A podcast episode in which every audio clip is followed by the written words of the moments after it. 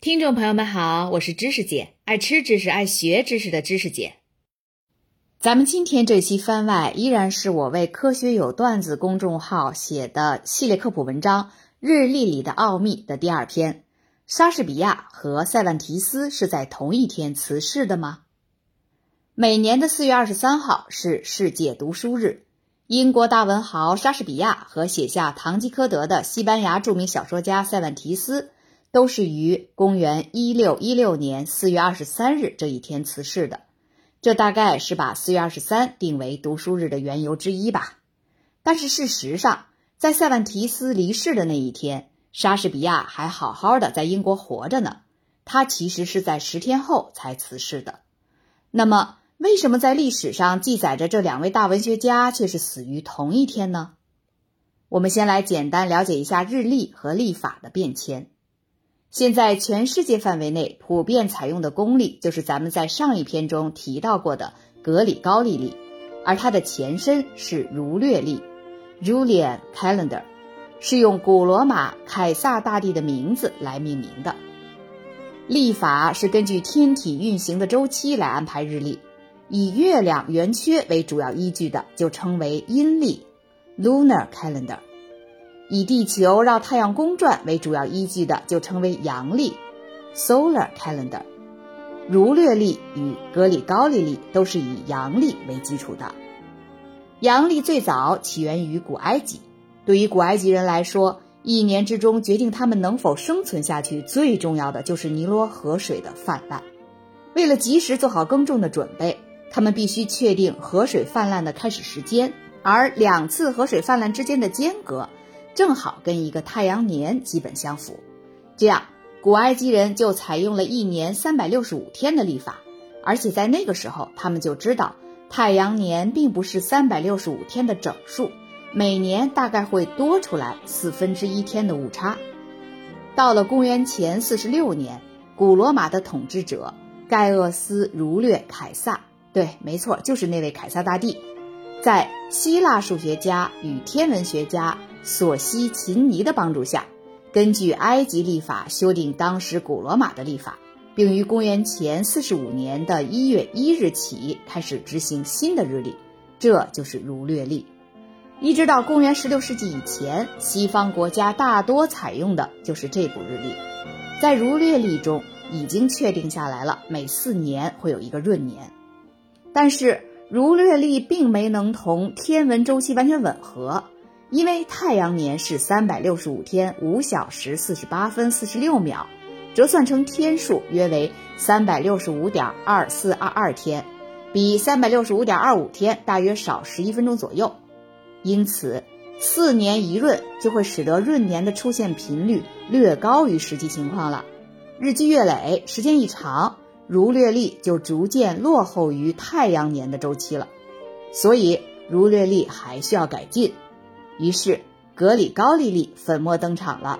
此时已然是公元十六世纪了。意大利医生与天文学家里利厄斯，咱们刚才刚说了是希腊数学家与天文学家索西琴尼，可见在古时候，这个天文学家他不是一个专职的活儿。意大利医生与天文学家里利厄斯于公元一五七六年。将日历的改革方案提交到了罗马教廷，经过诸多学者一起讨论，终于获得教皇格里高利十三世的批准通过。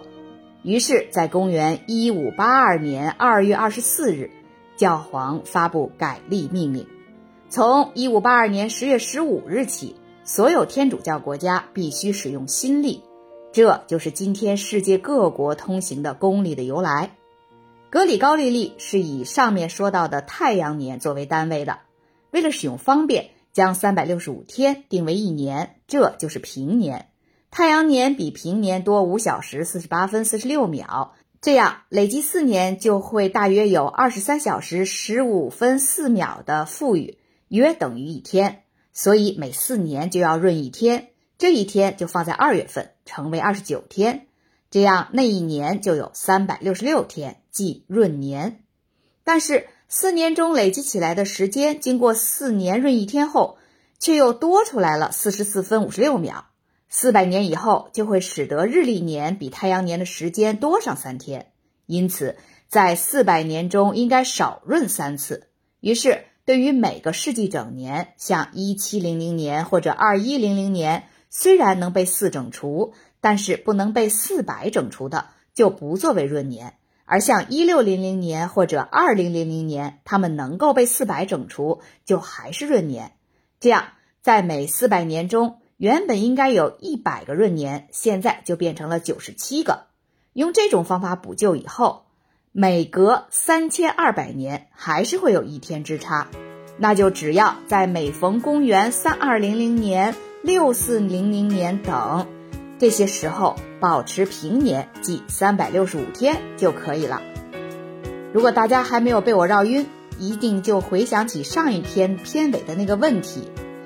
哎呦呦！上一篇片尾问题的答案就这么华丽丽的登场了呢。原来公元三二零零年将会是一个平年，只有三百六十五天。下面终于要说到重点了，在一五八二年改历时，要把之前因为儒略历的累计误差推迟的天数一次性校正过来。于是教皇规定，在十月四日的第二天，也就是本来应该是十月五日的那一天。直接改为十月十五日，这样一来，格里高利历就再次跟太阳年相符了。但是，格里高利历当时并没有马上被所有欧洲国家接受，非天主教国家更是不愿意采用这个新历法。作为新教国家的英国，是直到公元一七五二年才完成了历法转换，从当年的九月二日的星期三，直接蹦到了九月十四日的星期四。直到二十世纪二十年代，所有欧洲国家才全部弃用儒略历，改用格里高利历。